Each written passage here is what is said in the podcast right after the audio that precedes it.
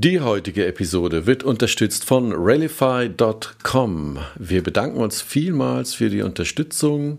Also, um es kurz zu machen, Rallify formuliert ihre Inhalte so, dass sie bei Google auf Seite 1 ranken. Rallify schreibt sich wie folgt: R-E-L-L-I-F-Y.com. Nochmal, Rallify, wenn ihr das in den Browser eingebt, bitte R-E-L-L-I-F-Y.com. Einfach über die Webseite anmelden, Bezug nehmen auf Erde 5.0 und einen kostenlosen Trial vereinbaren. Viel Spaß damit und jetzt geht's los. Im neuen Erde 5.0 Perspektivwechsel Podcast treffen sich Karl-Heinz Land und Roland Fiege regelmäßig mit spannenden Menschen und sprechen über die Herausforderungen der Zukunft, Fluch und Sinn. Wir sprechen über die Chancen und Risiken von künstlicher Intelligenz und der Datenökonomie. Ist die Digitalisierung letztendlich der Hebel zu mehr Nachhaltigkeit und der Weg zu einer ökologisch-sozialen Marktwirtschaft? Eine kritische Betrachtung der Gegenwart mit einem optimistischen Blick in die Zukunft. Willkommen zurück bei Erde 5.0 Perspektivwechsel Podcast. Heute wie immer mit Karl-Heinz Land zugeschaltet aus dem schönen Hennef. Guten Morgen, Karl-Heinz. Guten Morgen, Roland. Und wir haben heute wieder einen sehr, sehr interessanten Gast, äh, und zwar Herrn Wolfgang Maus. Einen wunderschönen guten Morgen, Herr Maus. Guten Morgen an Sie. Herr Maus, wo finden wir Sie denn heute? Ich bin zu Hause auf Horst in der Landwirtschaft und freue mich über das einigermaßen gute Wetter. Das ist fein. Äh, Herr Wolfgang Maus müssen wir ein bisschen vorstellen. Ähm, vor über 30 Jahren hatte die Menschheit schon mal ein Problem mit äh, Mobilität, mit CO2 und da musste der Katalysator erfunden werden und der Herr Maus ist äh, einer der Erfinder des Katalysators. Kann man das so sagen, Herr Maus? Ist das richtig ausgedrückt? Ja, wir wollen nicht übertreiben. Es gab ihn schon sehr lange. Ja also in den 30er Jahren gab es das schon, nur es hat nie richtig funktioniert. Na, also da, da kommen wir, da kommen wir nochmal drauf zurück. Äh, denn wir haben heute ein, ein sehr ein zukunftsweisendes Thema. Es geht ähm, um Mobilität und wie können wir die Mobilität der Zukunft umweltfreundlicher gestalten. Und heute dreht sich alles um synthetische Kraftstoffe, um sogenannte E-Fuels. Äh, Wolfgang Maus hält in seiner technologischen, in seiner beruflichen Karriere und Forschungskarriere über 700 Patente. Das ist also der totale Wahnsinn. Und da wir heute äh, oder in unserem Podcast immer mal auch, äh, heißt ja Erde 5.0, es geht viel um Nachhaltigkeit, nicht immer nur um Technologie und Digitalisierung. Aber im Vorgespräch haben wir gelernt, ähm, hat der Herr Maus was sehr Gutes, Wichtiges gesagt. Also auch die Digitalisierung ist ja nur umsetzbar mit Mobilität. Also wir brauchen ja quasi die Möglichkeit, Dinge trotzdem von A nach B zu schaffen. Und ähm, ja, dazu müssen wir natürlich äh, jenseits der E-Mobilität, äh, wenn wir uns heute um das Thema E-Fuels äh, äh, nochmal drehen. Haben wir Sie so richtig äh, angekündigt, Herr Maus? Herzlichen Dank, war sehr positiv. Wunderbar. Na, dann starten wir mit unserer Lieblingsrubrik äh, oder mit unserer Startrubrik Thema des Tages. Und Karl-Heinz, ich lasse immer dir gerne den Vortritt. Was ist für dich so das Thema des Tages heute? Naja, das, was uns alle bewegt, Roland. Äh, die Pandemie setzt vielen Deutschen zu. Äh, die Inzidenzien steigen. Äh, die Politik reagiert mit Lockerung obwohl die dritte Welle rollt oder sogar schon da ist. Ähm, das ist verständlich, aber brandgefährlich. Die Frage ist, wie wir dazu umgehen, damit umgehen. Ich habe am Samstag einen Artikel in der Frankfurter Rundschau dazu veröffentlicht, den habe ich genannt Digitales Staatsversagen, ähm, weil es mich einfach ärgert, wie wir seit einem Jahr äh, mit der Pandemie umgehen. Du weißt, es gibt diese Inzidenz von 50, die ja nur deshalb äh, da ist, weil die Gesundheitsämter danach nicht mehr nachverfolgen können. Wenn wir Digitales nutzen würden, könnten wir auch zum Beispiel, indem wir der Corona-App zugelassen hätten, dass sie die äh, Menschen verfolgt sozusagen, dass man also nachvollziehen kann, neben wem hast du im Restaurant, im, äh, im, im, äh, mit wem warst du zusammengekommen äh, beim Handel, dann könnten wir auch mit Inzidenzien von 500 oder 1000 umgehen, weil das wäre ein Knopfdruck und alle wären informiert. Der Sch Schulen, der Handel, Museen müssten nicht geschlossen werden. Ähm, ich finde das ehrlich gesagt peinlich. Und wir sind sozusagen vom Musterschüler in der Pandemie zu Beginn zum Totalversager geworden. Das ärgert mich. Ähm, übrigens wöchentlich, jede Woche vermutet man 1,5 Milliarden wirtschaftlichen Schaden. Und da ist es natürlich besonders ärgerlich, wenn man schon kein Glück hat, dann kommt ja auch noch Pech dazu, sagt ein altes Sprichwort. Und so scheint das im Moment auch für den Jens Spahn zu sein. AstraZeneca, der Impfstoff, ist jetzt gestoppt. Das heißt, ähm, es war ja vorher schon schwierig, aber jetzt haben wir wahrscheinlich den Totalverlust. Autsch, das tut aus meiner Sicht wirklich weh, äh, ist ihm nicht mal anzulasten. Und ich halte auch den Impfstoff für richtig, äh, Impfstopp für richtig.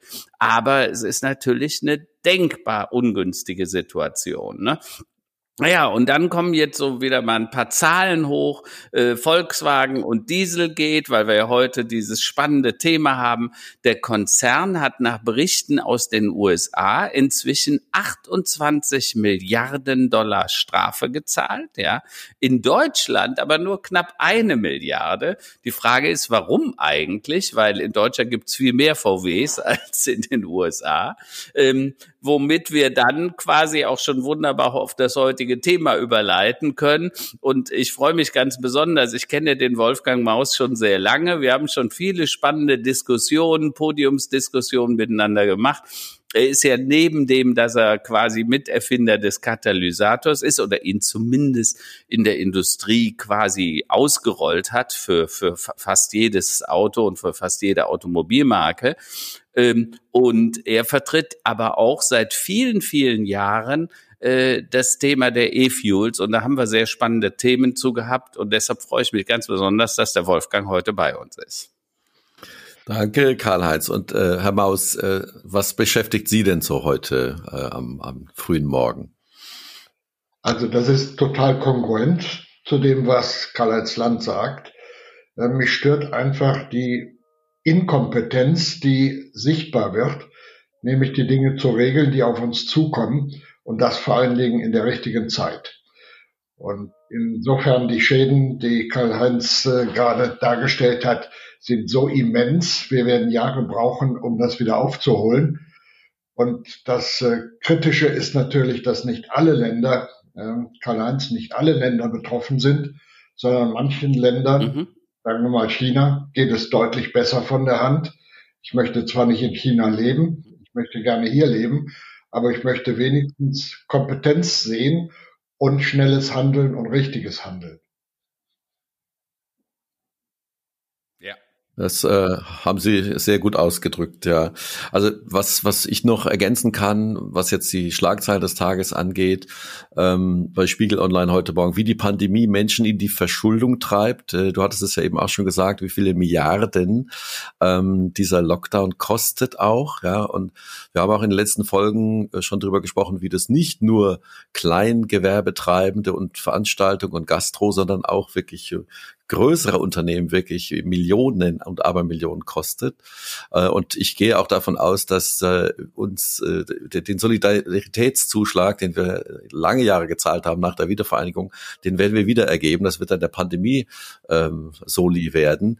Aber tatsächlich, also wie das passieren kann, dass in einem Land wie Deutschland, was wo global immer gesagt wird, die kriegen alles geregelt, die sind so gut organisiert, hier gerade mal gar nichts funktioniert, das ist wirklich sehr, sehr traurig. Na, aber kommen wir heute mal zu unserem Thema äh, äh, des Tages, synthetische Kraftstoffe. Ähm, da muss ich selbst sehr viel lernen. Ähm, Karl-Heinz, äh, äh, fang du doch vielleicht nochmal an. Wie bist du, wie beschäftigt dich das Thema? Du hast ja darüber auch schon geschrieben in deinen Büchern. Ja, also tatsächlich ist Wolfgang daran schuld. Er hat mich eigentlich darauf aufmerksam gemacht oder eigentlich einen Vortrag, den er mal hier in Hennef in der Maisfabrik gehalten hat und den mein Vater gehört hatte. Und er sagte, Sohn, da gibt es jemanden, den musst du mal kennenlernen. Da habe ich einen Vortrag von gehört. Und so sind wir beide eigentlich über meinen inzwischen 82 Jahre alten Vater zusammengekommen. Und das haben wir dann gemacht. Wir haben uns dann paar Mal getroffen und ich habe das Thema äh, versucht zu verstehen, habe dann auch im Buch Erde 5.0 ganz, ein ganzes Kapitel dazu aufgenommen und war eigentlich fasziniert von so ein paar Grundthesen, die der Wolfgang da gebracht hat. Ähm, und am besten äh, beschreibt er die mal selber, weil es ist so einfach, wenn man mal wirklich drüber nachdenkt. Also äh, Wolfgang, du sagst immer erstens, der Verbrennungsmotor, speziell der Diesel, ist eine der wirksamsten Maschinen auf diesem Planeten, die wir je erfunden haben. Zweitens, ja, der produziert heute CO2, weil wir den falschen Brennstoff produzieren, also da reintun, also die fossilen äh, Brennstoffe ne, und so weiter. Und man könnte drittens die Welt relativ einfach von diesem CO2 befreien, wenn man so macht wie die Bäume. Und vielleicht lass mich das kurz erklären. Ein Baum, wenn der wächst, ähm, der, der wächst zu 99,5 Prozent, kommt die, die, die Materie des Baumes aus der Luft. Das heißt, äh, Chlorophyll, also das, was man im Blattgrün sieht, das Grüne, das ist in der Lage, CO2 aufzunehmen, aufzuspalten in Kohlenstoffe und in Wasserstoffe. Dann werden aus den, den Kohlenstoffen, dann nimmt er ein paar Atome äh, aus dem Boden, also Eisen, Magnesium, und daraus wird Holz gemacht und der Wasserstoff wird zur Pumpe, also damit wird der Wassertransport angestoßen im Baum.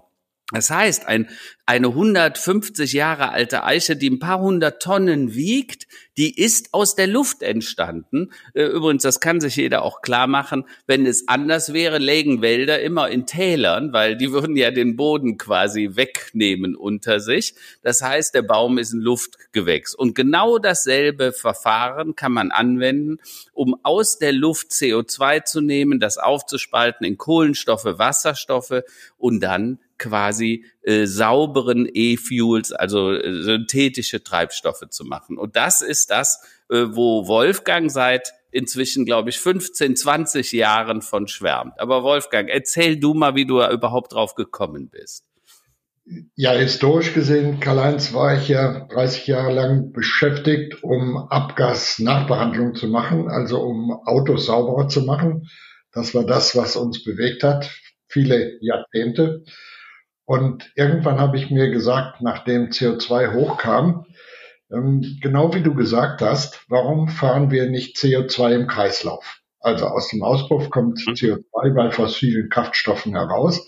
Was würde das bedeuten? Das CO2, das kann man ja dann aus der Luft nehmen. Also ich bin bei deiner Analogie der Bäume. Wenn wir das jetzt wieder mit Wasserstoff versetzen, weil Kraftstoff ist bekanntlich ein Kohlenwasserstoff, also was muss man machen, um das wieder zurückzubringen? Und dann stellte ich fest, das ist eine Technologie, die relativ alt ist. Man weiß, wie das geht. Also das heißt, man leitet, ich sage es mal gerade chemisch, man leitet über einen Katalysator CO2 und Wasserstoff mit Energie und bekommt dann beispielsweise äh, CH4, also Methan oder noch besser Methanol. Methan, weiß jeder, brennt er im Ofen beispielsweise und Methanol ist etwas, was sofort auch im Verbrennungsmotor läuft. Nur in dem Falle wäre es dann grün, also CO2-neutral. Das äh, habe ich dann mit Kollegen in Großanlagen berechnet, weil es kam mir so kurios vor, dass man davor das noch nicht untersucht hatte. Da musste doch irgendein Problem sein zum Beispiel Riesenenergiemengen, die draufgehen, Verluste und so weiter. Das war aber gar nicht so. Der Wirkungsgrad liegt ungefähr bei 50, 56 Prozent, also gar nicht so schlecht. Und insofern kam heraus, der Liter Sprit auf diese Weise kostet ungefähr 70 Euro Cent. Und das liegt dann daran, mit welchen Preisen ich hereingehe in Kilowattstundenpreise. Wir wissen heute, dass zum Beispiel preiswerte Kilowattstundenpreise in Nordafrika bei unter äh, zwei Cent liegen. Wenn ich das jetzt wieder hochrechne, dann komme ich zum Beispiel bei 50, 60 Euro Cent pro Liter Benzin oder Diesel heraus. Nachdem ich das gewusst habe, das ist jetzt, wie du schon gesagt hast, Karl-Heinz, äh, über zehn Jahre her, mhm. Habe ich das zum ersten Mal bei meiner Community vorgetragen, bei meinen Ingenieuren ähm, in Wolfsburg auf einer Konferenz. Und dann stöhnten die alle auf und haben gesagt, der Mann muss verrückt sein. Ja, wie, wie, wie soll man denn sowas machen? Und entsprechend kamen auch die Fragen. Also meine Reputation ist nicht so, dass man meint, ich sei ein Spinner, aber in gewisser Weise wurde ich schon ziemlich dicht dahin produziert. Na, jedenfalls äh, hinterher gab es eine harte Diskussion. Ich habe dann gesagt, ich habe es berechnet. Ähm, dann haben die gesagt, naja, lass den laufen. Und im Grunde genommen bis heute ist das Ganze noch nicht wirklich da, wo wir es haben müssten. Also das wäre realistisch. Wir kommen zu den Preisen heraus wie fossile Kraftstoffe. Also die Frage bleibt, warum machen wir das nicht einfach? Wolfgang, lass mich hier einhaken, weil ich habe mich ja in der Zwischenzeit sehr lange damit auseinandergesetzt. Das sind zum Teil extrem komplexe Verfahren, äh, wenngleich die Natur es eigentlich uns jeden Tag vormacht. Ne? Also äh, wenn man sich das mal überlegt, die äh, die Industrie, die am meisten Masse bewegt, jeden Tag, ist nicht die Bauindustrie oder die Straßenbauindustrie, sondern der Wald, weil der jeden Tag immense Megatonnen von Energie umsetzt, um daraus Baum zu machen. Ja, und der macht das nach dem Verfahren, wie wir ja die E-Fuels machen wollen. Lass uns vielleicht das mal gliedern weil du hast viel über Wirkungsgrade gesprochen.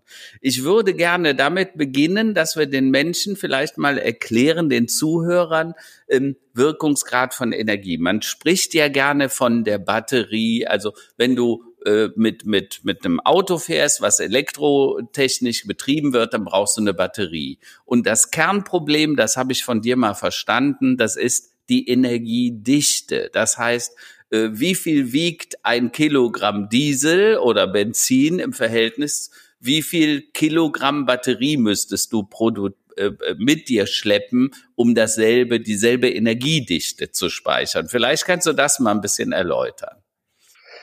Darf ich vielleicht noch etwas vorweg sagen, Karl? Ja. Ähm, ich würde ganz gerne noch die Volkswirtschaft einführen. Mm. Und Guter Punkt. Ja, aber das ist ja dann dein Thema. Ja. Das heißt, ähm, alles, was wir treiben auf dieser Welt, braucht Energie. Ohne das geht's nicht. Und einfach für einen Ingenieur, der dann glaubte, Volkswirtschaft verstanden zu haben, ist, dass man für Geld Energie in welcher Form auch immer kaufen kann. Mhm. Das heißt, egal ob das jetzt Arbeitskraft ist oder Material oder Produkte. Zu, zu deinem Thema, also die Qualität der Energie, die ich einkaufen kann, hängt an der Energiedichte. Und das erkennt man daran, wenn es schlechte Energiedichte ist, dann ist der Transport, um es zu dem nutzbringenden Platz zu bringen, halt teuer. Und insofern sind zum Beispiel Gase, das ist vielleicht heute auch ein ziemliches Problem, sind schwierig zu transportieren, also aus energiereichen Gebieten, beispielsweise Nordafrika oder meinetwegen auch Chile mit Wind, äh, ist der Transport das Entscheidende. Also muss ich energiedicht sein. Und wo äh, du eben warst, Karl-Heinz, wenn ich ähm, mit einem Auto fahre, dann ist es ganz wichtig, dass ich möglichst leichte Energie habe und möglichst dichte Energie habe. Und das heißt, äh, ich komme dann mit einem Tank relativ weit dann spielen die Kosten die zweite Rolle. Und das ist, glaube ich, eine Frage. Also wenn ich beispielsweise Wasserstoff äh, in den Tank nehme, Wasserstoff kann ich ja grün herstellen mit Elektrolyseuren, dann habe ich einen Tank, der enorm hohe Verdichtung braucht und ich verliere auf dem, auf diesem Weg wieder Energie. Wenn ich elektrischen Strom lade, habe ich relativ schlechte Gewichtsenergieverhältnisse. Also ich muss sozusagen bei jedem Beschleunigen und Bremsen muss ich diese Energie handhaben. Und mit Kraftstoffen, das hast du schon gesagt, habe ich den Vorteil, hohe Energiedichten, normalen Preis, würde ich mal sagen.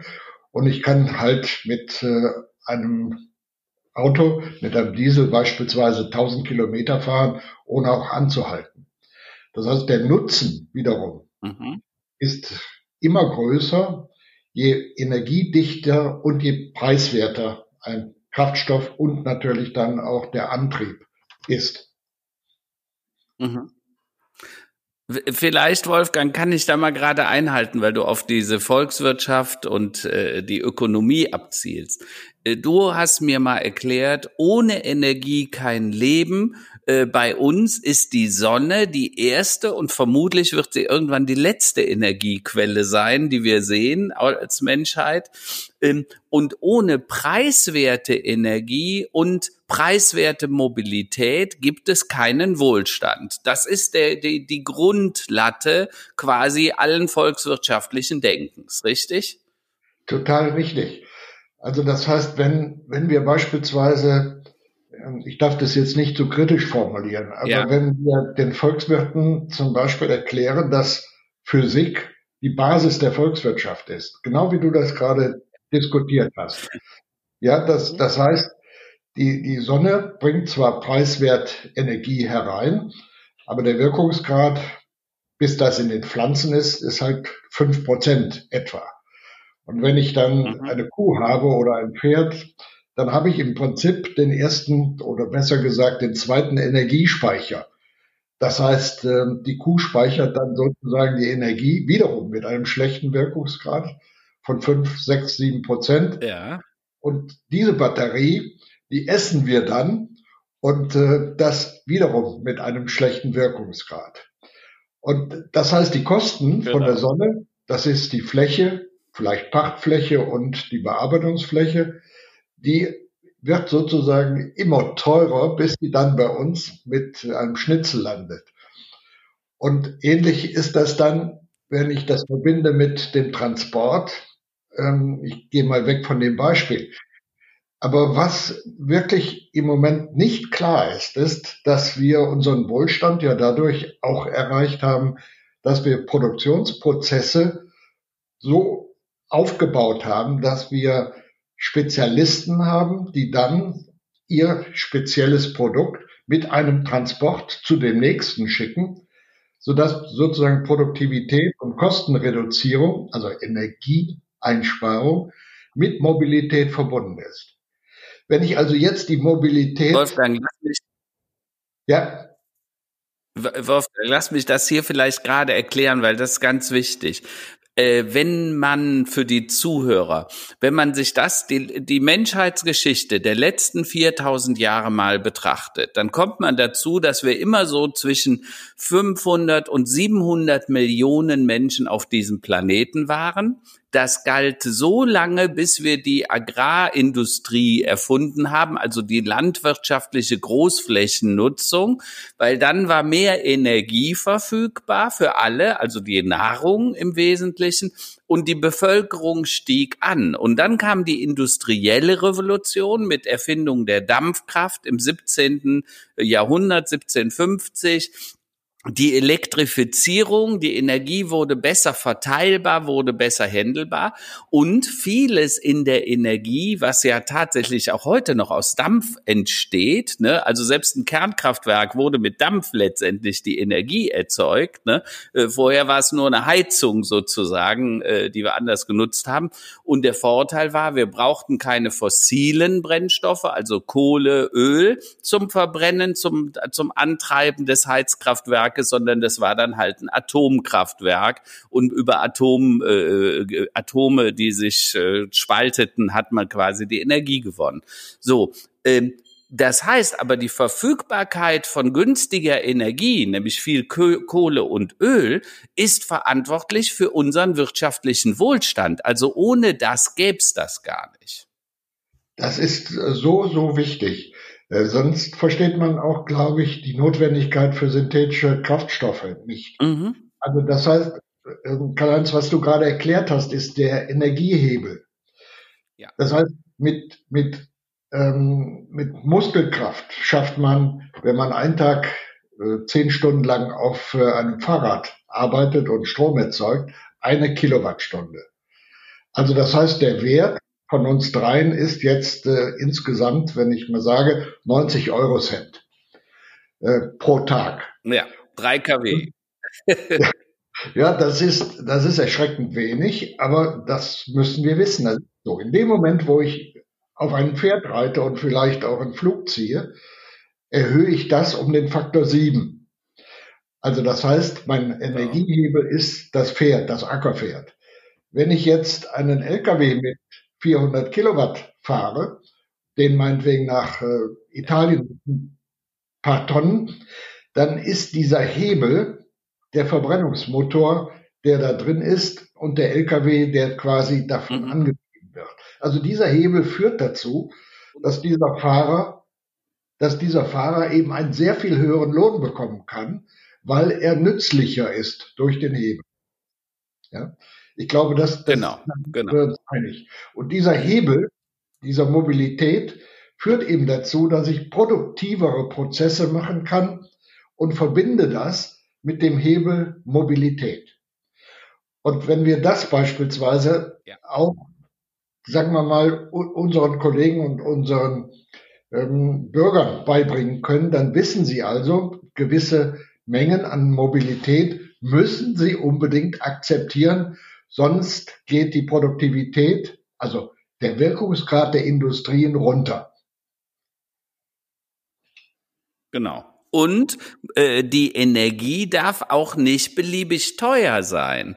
Ja, wir müssen weg von den fossilen, weil was ja passiert ist, die äh, Kohle, Öl ist ja mal aus Bäumen, aus Natur entstanden. Die sind dann verrottet und über Jahrmillionen sind daraus dann Kohle und Öl geworden. Das gebundene CO2, das die Bäume ja mal gespeichert haben, ist da aber drin.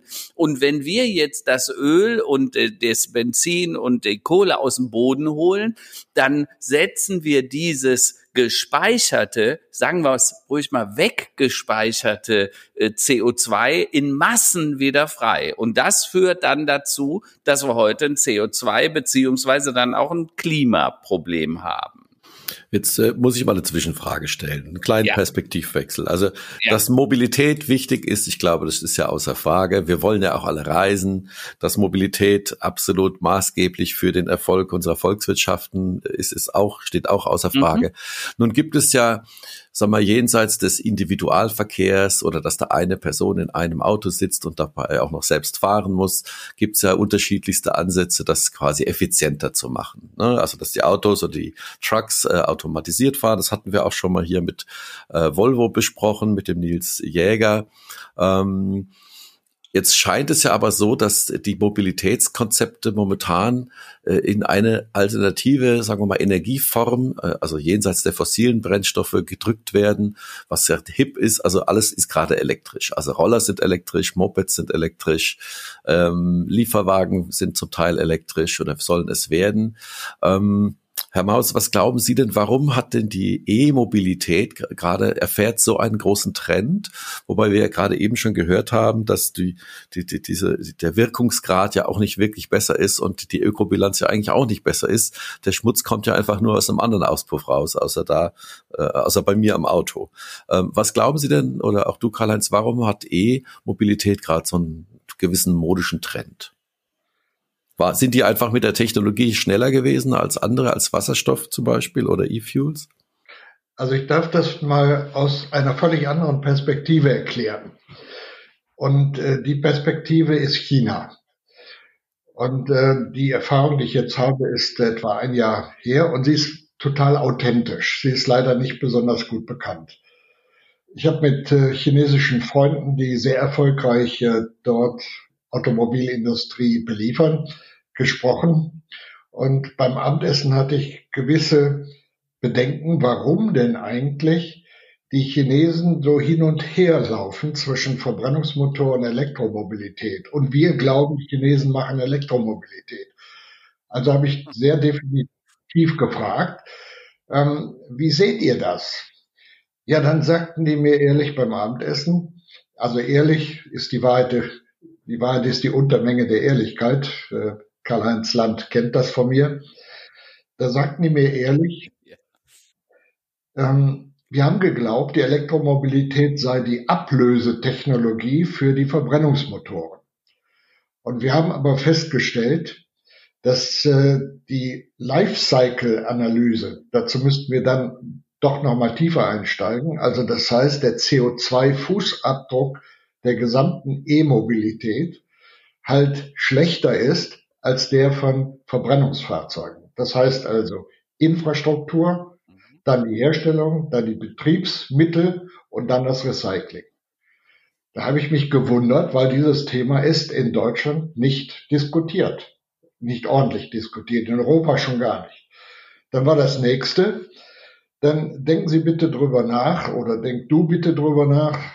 Im Englischen geht das ja besser mit du. Ähm, wenn jetzt das nicht die Ablösetechnologie ist, weil es Paris 2050 nicht erfüllen kann, dann äh, machen wir Verbrenner. Ja, dann sagte ich das ist aber schlecht, weil äh, wir in Europa, wir machen Elektromobilität. Das heißt, ihr habt Zeit aufzuholen. Mhm. Ja genau. Äh, wir wünschen, dass die Politik in Europa möglichst lange so funktioniert. Wir brauchen etwa zwei bis drei Jahre. Dann haben wir euch eingeholt. Dann äh, mhm. war ich natürlich äh, nicht besonders begeistert. Mein Abendessen hat mir nicht mehr so gut geschmeckt. Und ähm, zusätzlich kam da noch drauf, dass ich sagte, ähm, spontan, ja, ihr habt uns bei der Photovoltaik schon geschlagen. Ähm, also ihr wollt uns da auch schlagen. Ja, sagt nee, das wollen wir. Und dann sagte ich, ja, aber die Photovoltaik, das ist wieder ein neues Fachwort, hat einen sehr schlechten Erntefaktor, also Return on Investment. Der ist 1,8 und ähm, Kernkraft ist 100 bis äh, 1000.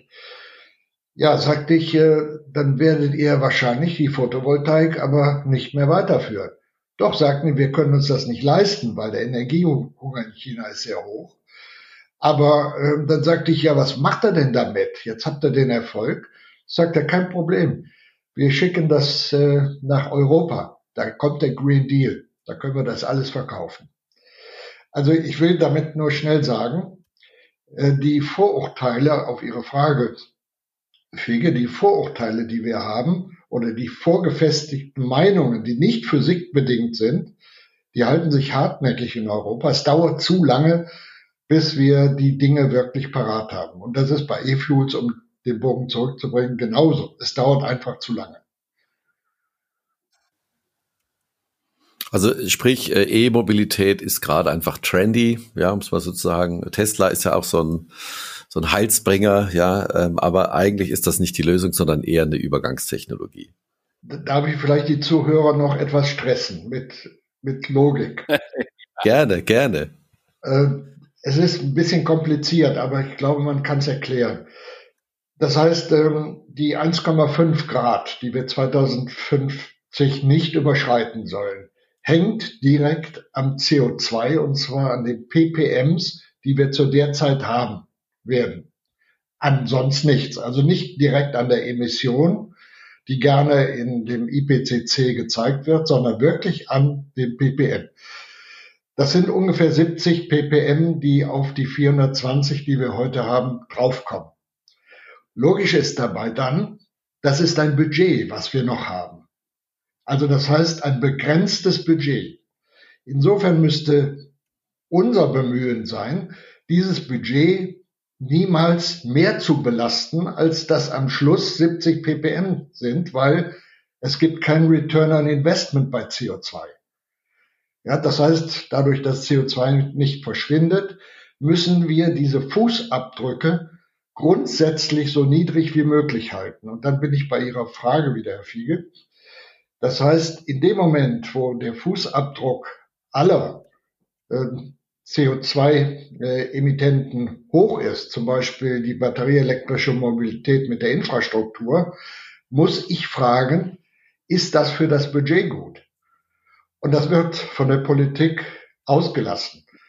Ja, und das heißt also, wir müssen ehrlich, und dann kommt das jetzt zum zweiten Mal vor, wir müssen ehrlich die LCA Lifecycle Analyse machen. Ich hoffe, es war nicht zu kompliziert. Ja, aber Wolfgang, jetzt sprichst du ja was ganz, ganz Wichtiges an.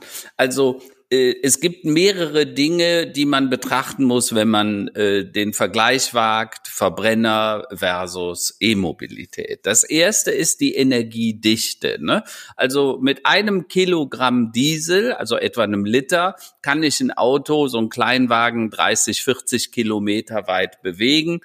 Äh, eine Batterie wiegt etwa das 50 bis 80-fache, weil die Energiedichte so viel geringer ist. Das ist ein echter Nachteil, aber da könnte man ja sagen, das wird jetzt besser in den nächsten 10, 20 Jahren. Auch da werden die Batterien besser werden. Das zweite Thema ist ja dann immer, aus was die Batterie ist und wie sie wieder entsorgt wird, weil das macht dann auch Sorgen. Da sind teilweise sehr unschöne Dinge drin und wir werden natürlich Milliarden von Tonnen äh, Batterien nachher irgendwo rumstehen haben. Das dritte ist, wie kommt die Energie denn überhaupt da rein? Also sprich, da stellt sich ja immer die Frage, die Infrastruktur. Also wir legen jetzt Hunderttausende von Kilometern Kabel in den Boden, die äh, die kleinen Bagger, das sind übrigens diese Dinger, wo hinten diese schwarze Rausfahr Rauchfahne immer rauskommt, ja. So, die vergraben dann die Straßen, wir, wir machen die nachher wieder zu, wir müssen die aufreißen die Kabel verbuddeln, die Ladestation, das fällt ja nicht vom Himmel und CO2-neutral ist diese Infrastruktur ganz sicher nicht. Äh, und man muss natürlich sagen, wir haben ja eine Infrastruktur. Zum Beispiel die E-Fuels könnten über die bestehenden Schiffe, die Pipelines, die, die Tankstellen verteilt werden. Wir bräuchten überhaupt nichts zu tun an der Stelle. Das ist genau in der Ausführung das, was in diesem Budgetgedanken steckt. Mhm, mhm. ppm. Das heißt, ich muss vermeiden, dass äh, Menschen und Maschinen Gräben machen, Kupfer verlegen oder auch äh, Trafohäuschen bauen. Ich muss das vermeiden, weil es sind zusätzliche CO2-Emissionen, die quasi aufs Budget kommen. Und wenn ich zum Beispiel die Nord-Süd-Linie, ähm, die Nord-Süd-Kabel sehe, um dann von äh, der Nordsee Strom nach Bayern zu schaffen, das sind auch Infrastrukturfußabdrücke, die vom Budget abgehen. Mhm. Und das Interessante ist ja, äh, Karl-Heinz, ich gehe mal zurück auf eine Bemerkung von dir, was die Kosten angeht. Diese CO2 sind ja wiederum kompatibel mit den Kosten, die ich habe. Das heißt also Betreiberkosten, Herstellungskosten und so weiter. Das sehen wir dann in den Energiekosten. Und äh, du hast ja zweimal mhm. schon die Bemerkung gemacht, wir brauchen preiswerte Energie, weil sonst haben wir ja eine Spaltung der Gesellschaft. Da waren wir ja noch gar nicht. Das heißt, in dem Moment, wo die Energie zu teuer wird, dann können sich wenige, vielleicht mehr oder weniger, können sich dann diese teure Energie mit Produkten und was auch immer leisten. Und die anderen müssen subventioniert werden. Das heißt, wir haben ein Riesenproblem mit der Energieverteuerung, die gleichzeitig eine CO2-Emission darstellt. Also das heißt, absolut, absolut. Und Wolfgang, dabei hast du noch ja, dabei hast du ja noch gar nicht das angesprochen, diese wachsende Ungleichheit, die bei uns stattfindet. Wir merken das ja auch, diese tiefe soziale Instabilität. Die Gelbwesten in Paris sind ja ursprünglich mal auf die Straße gegangen, weil der Sprit um ein paar Cent teurer wurde. Ja, das war die, der Ursprung dieser äh, gelben Re Revolution. Äh, aber das in, in der westlichen Welt lässt sich das ja alles verknausern. Ne? Wir kommen mit ein paar Cent, das sehen wir ja auch, der Sprit wird 15 Cent teurer, kommen wir mit klar, weil wir so produktiv sind. Aber in den Entwicklungsländern, also beispielsweise Afrika, Indien, Bangladesch, die kommen mit sowas gar nicht klar und vor allen Dingen, die können sich auch die Infrastruktur nicht leisten. Und äh, du hast vorhin über China gesprochen. Die Chinesen lehnen den generellen Umstieg auf Elektromobilität auch deshalb ab, weil sie sagen, äh, wir können das gar nicht machen. Äh, wir haben klimatisch so eine äh, breite Zone, also von äh, äh, Bereichen, wo Wüsten sind, wo es unglaublich heiß ist, bis da, wo es extrem kalt ist. Und wir alle wissen, in extremer Hitze und Kälte funktionieren Batterien nicht. Mal abgesehen davon, ich kann keine Strecken von tausenden Kilometern mit Stromleitungen zumachen, einfach weil es die, die, die Kosten überhaupt nicht hergeben. Das heißt, es geht gar nicht. Wir werden immer eine Mobilität erfinden müssen, äh, wo wir unabhängig, wo wir hohe Energiedichte haben und die Verteilung günstig ist dann ist doch die Sache eigentlich relativ klar. Also mal davon ausgehend, dass die Technologie funktioniert. Man braucht natürlich auch viel, wiederum viel Energie, um diese E-Fuels herzustellen. Mhm. Würde sich das ja anbieten, das dort zu machen, wo momentan noch das Öl aus der Erde gepumpt wird. Also da, wo es sehr heiß ist oftmals, ja, sagen wir mal Fernosten, Nahosten, vielleicht auch Nordafrika, ähm, wo wir quasi Energie erzeugen können durch die Sonne, die wiederum aus CO2 ähm, E-Fuels macht und dann die Infrastruktur zu nutzen, die es schon gibt. Also wie du gesagt hast, Tanker, äh, Pipelines äh, jeglicher Art. Ist das so ungefähr der Weg, äh, ähm, Herr Maus, wo Sie sagen, da wird ein Schuh draus? Also wenn wir hier die Gelegenheit haben, diesen Begriff Erntefaktor, also Energy Return on Investment, einzuführen und den Zuhörern klarzumachen, dass wir im Grunde genommen davon leben, dass das so ist, dann äh, beantwortet man damit Ihre Frage am besten.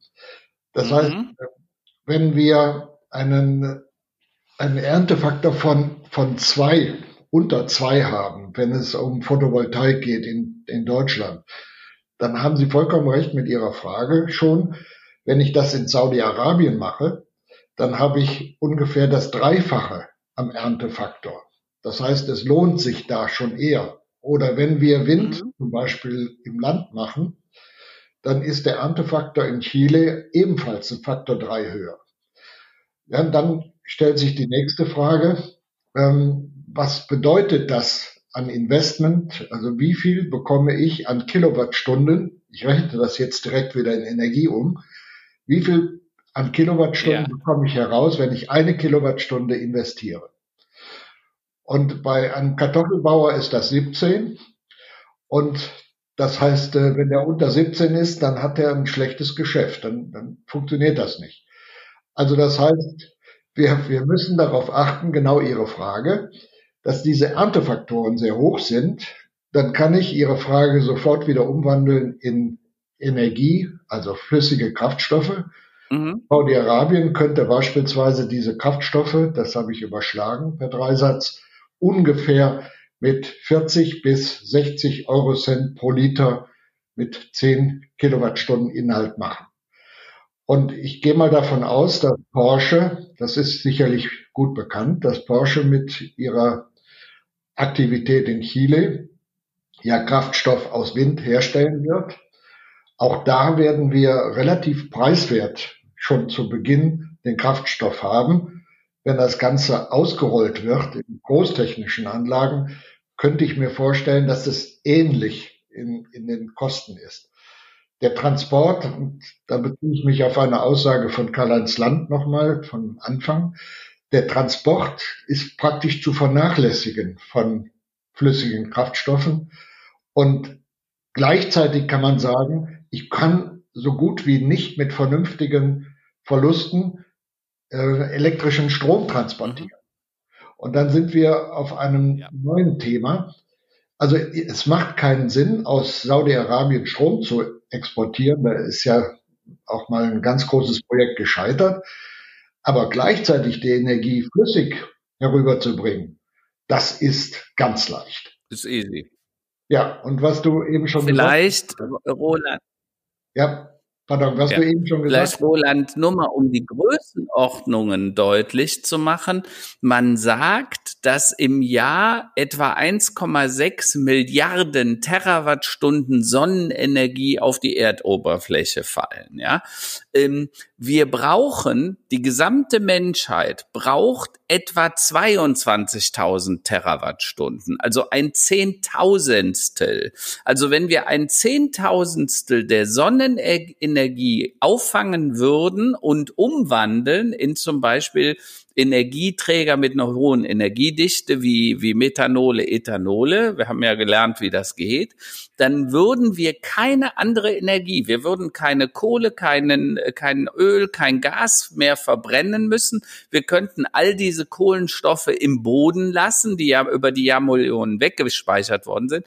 Und jeder Mensch auf der Welt hätte Zugang zu preiswerter Energie, weil das ist ja das, was ähm, Wolfgang sagt, die ist halt relativ preiswert. Und es gab ja Projekte, Wolfgang, du weißt das, wie Desertec 1, wo man versucht hat, in der Sahara zum Beispiel eine große Photovoltaikanlage aufzubauen, damit die die Energie produzieren für uns hier in Europa. Das wäre auch wahrscheinlich easy machbar. Man müsste dann so Raffinerien in Afrika bauen, weil mit Stromleitungen könntest du das gar nicht machen. Ich habe mal ausgerechnet, wir bräuchten 200 Stromtrassen von Afrika zu uns über 3000 Kilometer und da ist natürlich vollkommen illusorisch historisch, aber man könnte dasselbe mit einer Pipeline transportieren, weil die Energiedichte ja so viel höher ist. Äh, und deshalb bin ich so ein Fan dieser Idee. Äh, und Gerd Müller, unser Entwicklungshilfeminister, der unterstützt diese Art der Projekte tatsächlich, aber er ist leider einer der wenigen, die das tun. Äh, und das ist sehr schade. Das ist ja auch das, was Wolfgang immer kritisiert, dass die Wirtschaft inklusive der Automobilindustrie diese Chance nie erkannt haben für sich. Ja, aber warum? Also es ist, eigentlich ist es doch total offensichtlich. Also ich, ich verstehe, ich verstehe den Grund nicht, warum. Ist noch zu viel fossiler Wolfgang. Brennstoff da? Wolfgang, woran liegt's? Ich, ich darf jetzt darauf hinweisen, dass ich nicht ehrlich bin. Ja. ich sage jetzt nur die Wahrheit. Ja, okay. Ähm, wir haben schon geklärt, dass äh, weite Bereiche der Politik, insbesondere in Europa, in, der EU, Brüssel und im Parlament, der Ansicht sind, dass batterieelektrische Mobilität die Zukunft sei. Das äh, gründet sich aus der Überlegung, um das schnell zu, äh, klarzulegen, grüner Strom ist notwendig. Da sind wir drei ja auch der Meinung. Und sie glauben, grüner mhm. Strom heißt äh, batterieelektrische Mobilität weil das so ist ja. und, die, und die Gesetze total kurios sind, nämlich, dass man mhm. synthetische mhm. Kraftstoffe bewusst nicht anrechnet und gewisse Politiker sagen dann auch, das machen wir deswegen nicht, damit keine Konkurrenz entsteht. Dadurch ist natürlich ein CEO der deutschen Automobilindustrie gezwungen, politisch zu handeln, anstatt, äh, was die meisten sind, bis auf einen CEO, die Ingenieure sind. Das heißt, ähm, mhm. die verstehen schon, wo ich jetzt nicht alle Wahrheiten erzähle. Also ich kann es einem Betriebswirt ja. nicht unbedingt übel nehmen, wenn er nicht begreift, dass die Lifecycle-Analyse entscheidend ist, um Paris einzuhalten. Ich kann das verstehen.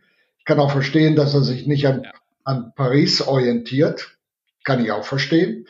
Dass er sich an der Politik und seinem Aufsichtsrat orientiert, kann ich sehr gut verstehen. Mhm. Ähm, ich habe mhm. dann schon ein Problem zu sagen, wie lange sind denn diese Herrschaften, und das ist jetzt auch eine Wahrheit, wo ich mich weit vorwage, wie, wie lange sind denn diese Herrschaften am Ruder, bis sich herausstellt, dass physikalisch die Dinge anders liegen? Ist das ehrlich genug? Wolfgang, Wolfgang, ja. lass mich das nochmal verdeutlichen.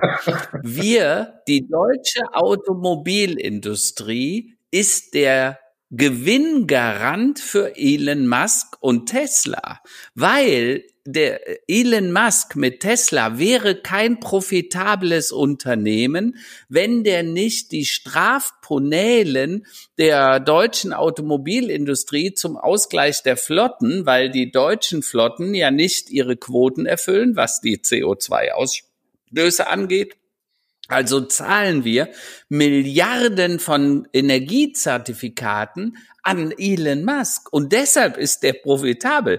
Wenn der diese Zahlungen von der deutschen Automobilindustrie nicht bekommen wäre, wäre wär, wär Tesla quasi pleite oder zumindest wären sie nicht so profitabel. Das muss man sich mal klar machen. Ähm, und im Umkehrschluss quersubventionieren wir hier wieder etwas, was eigentlich wirtschaftlich, ökonomisch überhaupt keinen Sinn macht, ja. Und äh, weißt du, Wolfgang, ich habe mir lange abgewöhnt, das eine gegen das andere. Ich glaube, es wird beides passieren in Städten, in bestimmten Bereichen, da macht die Elektromobilität durchaus Sinn. Machen wir uns das klar. Da hast du kurze Wege, kurze Kabel und so weiter. Die Infrastruktur ist nicht ausufernd teuer. Wenn gleich man sagen muss, es ist schon also ein Energieaufwand. Ähm, und energietechnisch bringt sie vielleicht nichts, aber Thema Feinstäube und so weiter. Wobei, Wolfgang, auch da, die meisten Feinstäube beim Auto kommen vom Reifen und dem Bremsen und gar nicht vom, vom Auspuff. Das muss man sich auch mal. Also es ist da auch da ein bisschen ähm, pervers. Aber sagen wir mal eine Koexistenz. Was, wo ich mich immer gegen wehre, ist diese Einseitigkeit, dass wir jetzt eine ganze Industrie in den, in die Elektromobilität schicken, wo wir vermutlich in 10, 20 Jahren erkennen werden, also beim CO2 wird es uns null geholfen haben. Im Gegenteil, weil die Fabriken müssen gebaut werden, die Batteriefabriken, die neuen Produktionsanlagen. Wahrscheinlich wäre energietechnisch das beste Auto der 300er, 200er Diesel, der 30, 40 Jahre alt ist und der heute noch läuft, aber der dann mit E-Fuels fahren würde, weil das wäre wahrscheinlich CO2-technisch das Beste, was uns passieren könnte. Also die, die Ableitung ist aus meiner Sicht komplett richtig. Wenn ich das nochmal gerade als äh, Prognose ähm, sagen darf. Mhm. Wir haben jetzt äh, in, in Deutschland als führende Nation von Verbrennungsmotoren zwei, drei, vier Jahre verloren. Mhm. Die Ingenieure sind verzweifelt, die genau wissen, was du gerade gesagt hast, Karl-Heinz, hier stimmt was nicht. Ich bin jetzt mal unspezifisch. Ja. Und das heißt, ähm, wenn, wenn man jetzt äh, überlegt, was inzwischen abläuft ähm, außerhalb von Deutschland, wir haben heute mhm. Wirkungsgrade von, nehmen wir deinen Diesel, von äh, knappen 40 Prozent. Wir haben bei Benzinern, wie man weiß, einen kleineren Wirkungsgrad wegen der Verdichtung. Und äh, die Japaner und angeblich auch die Chinesen sind heute schon bei Wirkungsgraden von 50 Prozent. 50 Prozent. Mhm. Das heißt, ähm, die haben einen ja. Vorteil von ungefähr 10 Prozent besserer Energieausnutzung. Und damit ist noch nicht eingerechnet, dass äh, da noch mehr drin ist, weil diese synthetischen Kraftstoffe, als Beispiel nehmen wir mal Oxymethylen Äther, also das OME in Kürze, mhm. eine noch höhere Verdichtung erlauben. Und das Gleiche gilt für mhm. die Benzinersatzkraftstoffe, sodass die 50 gar nicht mal die Grenze sind. Das heißt, wir verlieren diese drei, ja, vier, ja. fünf Jahre. Und das heißt auch, dass diese Industrie sich quasi entkleidet von dem Wissen, das wird, wenn das alles herauskommt, was wir besprechen, dann wird uns das auf die Füße mhm. Und äh, Wolfgang, die vernichten quasi ihre eigene Industrie, wenn man es mal genau nimmt, weil also Daimler-Benz, äh, äh, aber auch BMW haben jetzt angekündigt, dass sie nicht mehr weiter an den Verbrennungsmotoren, an den Verbrennungsmaschinen entwickeln wollen, was natürlich eine Katastrophe ist, weil irgendwann kannst du das auch gar nicht mehr aufholen. Und dann werden vermutlich die, die heute die Monopole an der Elektromobilität haben, übrigens, 80 Prozent der Patente, die dafür benötigt werden, liegen bei chinesischen Unternehmen. Das heißt im Klartext, es ist nicht nur so, dass wir auf eine andere Industrie gehen, sondern wir machen uns abhängig, künstlich abhängig von den Chinesen, wohl wissend, dass die nicht immer nur Gutes im Schilde führen. Also ich will jetzt keinem Chinesen was unterstellen, aber Tatsache ist, bisher haben sie, also die nutzen Technologien wie zum Beispiel Gesichtserkennung, um eine ganze Bevölkerung unter Kontrolle zu bringen und die mit Pünktchen zu versehen. Ich weiß nicht, ob es gesund ist, sich in deren Abhängigkeit zu begeben und die werden dann relativ brutal diesen Vorteil, diese Abhängigkeit für sich nutzen. Die werden dann sagen, wir erhöhen den, das Patent oder den Preis für X und Y Lizenz um 150 Prozent und dann ist unsere Industrie komplett in den Knien. Das heißt, die können dann eigentlich nur noch aufgeben und vielleicht als Lizenznehmer von chinesischen Unternehmen arbeiten. Also aber äh, also, also das ist doch, äh, aber warum? Also äh, ich kann mir, äh, sag mal, was ich immer verstanden habe, ist, wenn ein großer deutscher Automobilkonzern, sagen wir mal, zu 20 Prozent die Aktien an, sagen wir mal, ein Ölland äh, oder im Besitz ja. eines Öllandes ist, dann verstehe ja. ich das, dass man den Verbrennungsmotor auch so lange wie es geht am Leben erhalten will. Das verstehe ich. Ja. Aber wenn man jetzt sagt, also was ihr jetzt beide gesagt habt, wenn, wenn man sich selbst quasi anfängt zu beschneiden, äh, ja. Warum? Warum? Also ich meine, äh, po politisch, das hieße ja, dass wir quasi politische Einflüsse haben aus dieser Region, die du gerade genannt hast, die genau das ja. durchsetzen möchte. Ähm, oder oder oder wer oder warum? Also es klingt also, so ein bisschen nach Weltverschwörung. Ein, ein Grund und lass mich das für Wolfgang sagen, weil Wolfgang, ich sage immer, hau nicht auf der Politik so rum. Aber ein Grund ist ganz sicher, dass wir äh, zum Beispiel bei in, in, der, in der Politik viele Treiber haben, gerade auf der EU-Ebene. Da hast du ja von gesprochen, äh, Wolfgang, dass nämlich auf der EU-Ebene das Nicht-Anrechnen äh, Anrechnen der sogenannten E-Fuels eine wichtige Rolle spielen, auch mhm. den Flottenverbrauch. Mhm. mhm. Und das wiederum wurde damals sehr stark getrieben von den Grünen, weil die Grünen waren der Meinung, übrigens vor der Erkenntnis der synthetischen Treibstoffe, dass man auf Elektrovolt-Mobilität äh, gehen sollte, weil das ja das bessere Medium war. Und nachher war die Gesetzgebung schon so verfasst, dass das, äh, dass das Anrechnen von synthetischen Treibstoffen und dass doch vielleicht die Wirkungsgrade eines Verbrennungsmotors nicht so schlecht wären, wenn da ja hinten kein Schadstoff mehr rauskam. Und das wurde einfach verhindert auf der EU-Ebene und selbst die Bundesregierung konnte da gar nichts mehr gegen machen. Also Korrekt, Wolfgang? Total richtig. Und die, die Schwierigkeit, die ich jetzt persönlich habe und äh, gerne doch zum Ausdruck bringen möchte, ist, wer hat eigentlich etwas davon, dass das so läuft? Cui bono, ja, genau. Wir, wir dürfen keine Verschwörungstheorien ja. äh, entwickeln, aber äh, wir haben schon festgestellt, äh, hohe Energiepreise bringen die Gesellschaft auseinander. Äh, Karl-Heinz, du hast hinzugefügt, dass wir das Problem natürlich dann in Entwicklungsländern sehen, äh, zumindest mal in ja. den Produkten.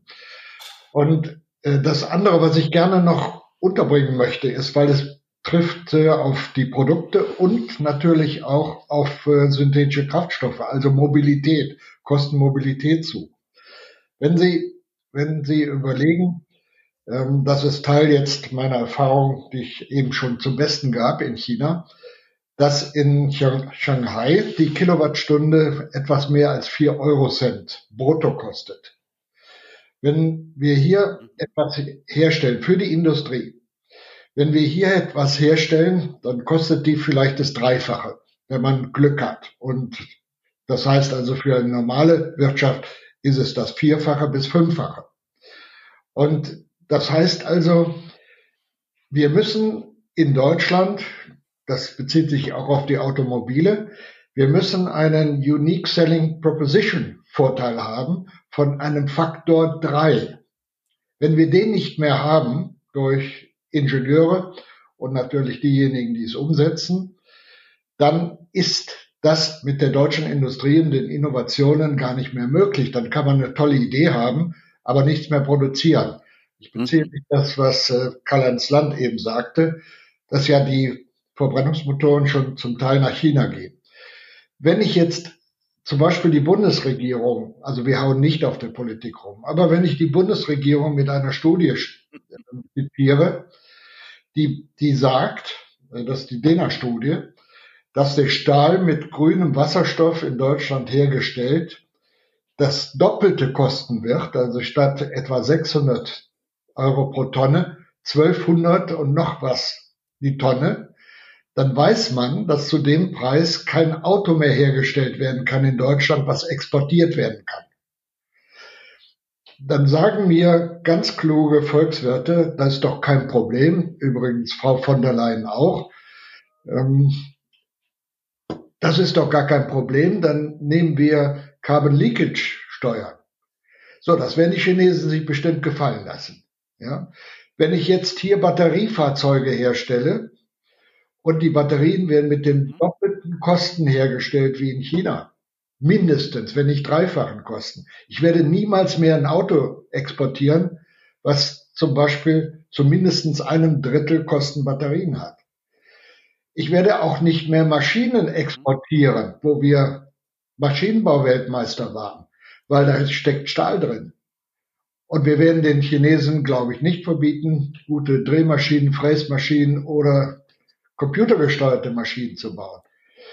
Um es ganz einfach zu sagen, das, was mhm. wir am Anfang sagten, Karl-Heinz, dass die, die Kosten, Energiekosten äh, eine entscheidende Rolle spielen, die müssen CO2-neutral sein. Das packen wir mhm. in Deutschland völlig falsch an. Und es wird nicht nur die Automobilindustrie wegen Mangel an synthetischen Kraftstoffen treffen. Ja, absolut. Also das ist ja einer der Punkte, wo ich sage, Roland, und du weißt das, ich bin seit äh, jetzt, glaube ich, vier, fünf Jahren in diesem Thema unterwegs, was mich so fassungslos macht, äh, dass wir quasi offenen Auges vor eine Betonwand fahren. Äh, und, ne, wie heißt das so schön, die, die falschen Dinge richtig gut gemacht, können wirklich Schaden produzieren, ja. Und, und wir haben da so einen äh, Wirkungseffekt an der komplett falschen Stelle. Und ich würde mir wünschen, dass der ein oder andere, vor allen Dingen grüne Politiker, wir haben ja die Wahlen jetzt erlebt in Rheinland-Pfalz und Baden-Württemberg, ähm, äh, die Grünen sind gestärkt worden, was ich grundsätzlich begrüße. Ähm, äh, jetzt haben wir ja in Baden-Württemberg auch eine spezielle Konstellation, auch mit der vielen Automobilindustrie. Aber ich sage, mir wäre es total lieb, wenn die grünen Politiker vor allen Dingen, denn es ist ja anzunehmen, dass wir im, äh, im September nach den Bundestagswahlen auch in Deutschland eine Verschiebung Richtung Grün erleben, was ich wirklich grundsätzlich begrüße. Aber in dem Punkte der Elektromobilität versus und der einseitigen Behandlung der Elektromobilität versus der, des Verbrenners, da würde ich mir eine Technologieoffenheit wünschen, denn Technologie ist der Hebel zu mehr Nachhaltigkeit. Und wenn wir das verstehen, dann können wir ein riesen Entwicklungshilfeprojekt aufmachen. Die Afrikaner würden uns die Energie liefern. Übrigens, die würden dann so reich wie die Saudis und der Herr Putin, ja, weil die würden uns ja sehr viel an der Wertschöpfung der, der, der Mobilität leisten. Das wäre total begrüßenswert. Dann bräuchten die nämlich keine Entwicklungshilfe und könnten ihre eigene Bildung und so weiter machen. Und wir hätten eine CO2-neutrale und staubfreie Zukunft in der Mobilität. Also eine Win-Win-Win-Situation. Und das fände ich toll, wenn das Grün verstehen würde, aber natürlich auch gerne die anderen Parteien. Das ist doch ein, ein fantastisches Abschlusswort, ein Abschlussplädoyer. Herr Maus, haben Sie noch was da hinzuzufügen zu dieser wunderschönen Vision? Das ist doch eigentlich alles ganz einfach zu regeln. Also die, die Vision wird sogar schon erfüllt, und zwar in Baden-Württemberg. Das ist schon angeklungen. Da gibt es das E-Fuel-Projekt. Herr Kretschmann hat es verstanden, äh, der, der Verkehrsminister hat es verstanden. Nur die Herrschaften Rest der Grünen sind um 180 Grad unterschiedlich unterwegs. Ja, ja, ja. Und die EU ist immer noch ein wirklicher Hinderungsgrund, weil die brauchen ja in der Regel dann wieder ein bisschen länger, wie wir ja auch bei dem Impfen feststellen, ja. gell? Aber das Tröstliche ist, um auf Ihre Frage zurückzukommen, Herr Fiege, Das Tröstliche ist, gegen die Physik hat noch niemand verstoßen, jedenfalls nicht auf, auf Dauer. Das ist Und das, zwar nicht eine Millisekunde, nicht eine Millisekunde. Ne? Also am, am, Ende, Sie haben ja so schön gesagt, die Wahrheit ist die Untermenge der Ehrlichkeit und letztlich die Wahrheit steckt dann in der Physik und in den sagen wir, physikalischen Gegebenheiten. Korrekt. Und ähm, ich denke, da haben wir in Deutschland doch ganz gute Chancen, auch bei unseren lieben Kolleginnen und Kollegen in Baden-Württemberg, die immer gut im Tüfteln und Umsetzen sind. Schauen wir doch mal mit großen Augen da drauf, ähm, ja. was dabei rauskommt in Baden-Württemberg und auch in Südamerika, wenn ich das vorhin richtig äh, verstanden habe. Ja. Ähm, da haben wir unglaublich viel gelernt und ich glaube, wir werden da noch, äh, werden das noch erleben, stückchenweise. Ich, ich glaube, das Ende der E-Mobilität äh, in der Form, wie sie geplant war, werden wir auch noch erleben, ja, oder den, äh, Wechsel in, in eben andere Richtungen. Und das scheint mir ja so, als wären synthetische Kraftstoffe da tatsächlich eine, eine sehr ähm, ja, logische Lösung auf jeden Fall. Mhm. Wunderbar, dann äh, kommen wir ja. zu unserer äh, geliebten Abschlussrubrik, die Tops und Flops der Woche, bevor wir uns alle wieder in den Alltag entlassen. Mhm. Ähm, Karl-Heinz, wie immer auch für dich der Vortritt. Was sind für dich in den letzten paar Tagen die Tops und die Flops gewesen? Also äh, Roland, ich hatte äh, diese Woche extrem positives Feedback zu dem Buch Stillstand als Beschleuniger, Covid-19 als notwendige schöpferische Zerstörung. Äh, ein Unternehmer sprach mich an, der hatte, dem hatte ich das geschenkt und der hat dann ein paar hundert Stück davon an seine gesamte Belegschaft verteilt. Als Geschenk fand ich das eine sehr schöne Geschichte, aber vor allen Dingen, weil es ihm darum ging, dass die Botschaft des Buches quasi rüberkommt. Ähm, also das war ein, ein, ein sehr schönes, eine schöne positive Erlebnis. Äh, negativ, ich habe es schon gesagt, dieses digitale Staatsversagen. Das macht mich förmlich sprach manchmal auch fassungslos. Äh, manchmal bin ich erschüttert. Wir müssen endlich lernen zu entbürokratisieren. Ich glaube, die Bürokratie auf der EU-Ebene und auf der deutschen Ebene, also das sich tot verwalten und das erleben wir bei, wie wir mit Impfen umgehen, wie wir mit Schnelltests umgehen, wie wir in der Bildung umgehen umgeht. Äh, ich hoffe, ich wünsche für uns alle, dass diese Krise wirklich auch die Chance ist. Äh, und wenn Corona und die Pandemie zumindest uns dabei hilft, diese Fehler, diese Systemfehler zu erkennen, dann, äh, dann war es hoffentlich nicht alles umsonst. Das ist so mein äh, Top und Flop für diese Woche. Das, äh, ja, dein Wort in Gottes Gehörgang. Herr Maus, was waren für Sie die Tops und die Flops der Woche oder der letzten paar Tage? Also ich darf jetzt einfach die Flops mal ignorieren und nehme die Tops. Ja. Äh, ein Top war beispielsweise der Auftritt von Christian Lindner im Wirtschaftsrat der CDU. Ja. Ich habe selten etwas Überzeugenderes gehört als das, was er da der Wirtschaft vorgetragen hat. Habe ihm geschrieben und er hat noch am selben Tag zurück äh, geantwortet, weil ich habe zwei Mythen ausräumen können, die er sofort akzeptiert hat. Also Hoffnung ist gegeben. Und das zweite Positive ist, ähm, ich habe mir erlaubt, einigen CDU-Bundestagsabgeordneten zu schreiben, dass sie sich bitte ähm, mit der Physik beschäftigen sollten, das, was wir heute besprochen haben, und dass sie bitte von Zuständigkeit auf Verantwortung umschalten mögen. Und der erste hat geantwortet, mhm. man glaubt es kaum, und hat äh, geschrieben, dass er sich kümmern wird und der ist Jurist. Ähm, das heißt, äh, insofern ist da ein ganz gewaltiger Fortschritt zu verzeichnen. Also, Super. Das ist, das klingt doch gut, das klingt doch gut. Na, ich, bei mir sind die ganz banal, die Tops und die Flops der Woche. Wir hatten, also ich, Flops gab es eigentlich nicht so wirklich, äh, bis auf die Dinge, die jetzt außen so passiert sind, die du auch gerade genannt hattest, Karl-Heinz. Aber Top der Woche, wir hatten letztes Wochenende hier Kindergeburtstag ähm, Corona-gerecht, also wirklich mit sehr wenigen Kindern, aber dadurch doch mit sehr, sehr viel Aktivität. Und es ist äh, erstaunend, erschreckend wäre das falsche Wort, erstaunlich zu sehen, wie quasi Siebenjährige schon quasi so tun, als wären sie in der Disco. Äh, und das ist unglaublich, wie schnell Kinder sich entwickeln und ähm, wie die Zukunft und mit welcher Energie das Ganze geschieht. Und da habe ich sehr, sehr große Zuversicht, dass die Generationen, die nach uns kommen, doch äh, mit viel positiver Energie die Dinge weitertreiben, die tatsächlich vielleicht Sinn machen.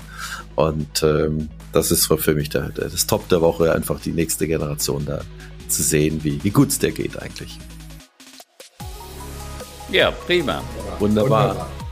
Äh, Herr Maus, vielen, vielen Dank. Wir haben extrem viel gelernt heute über eine sehr wertvolle Technologie, äh, wo wir in der Zukunft noch viel von hören werden.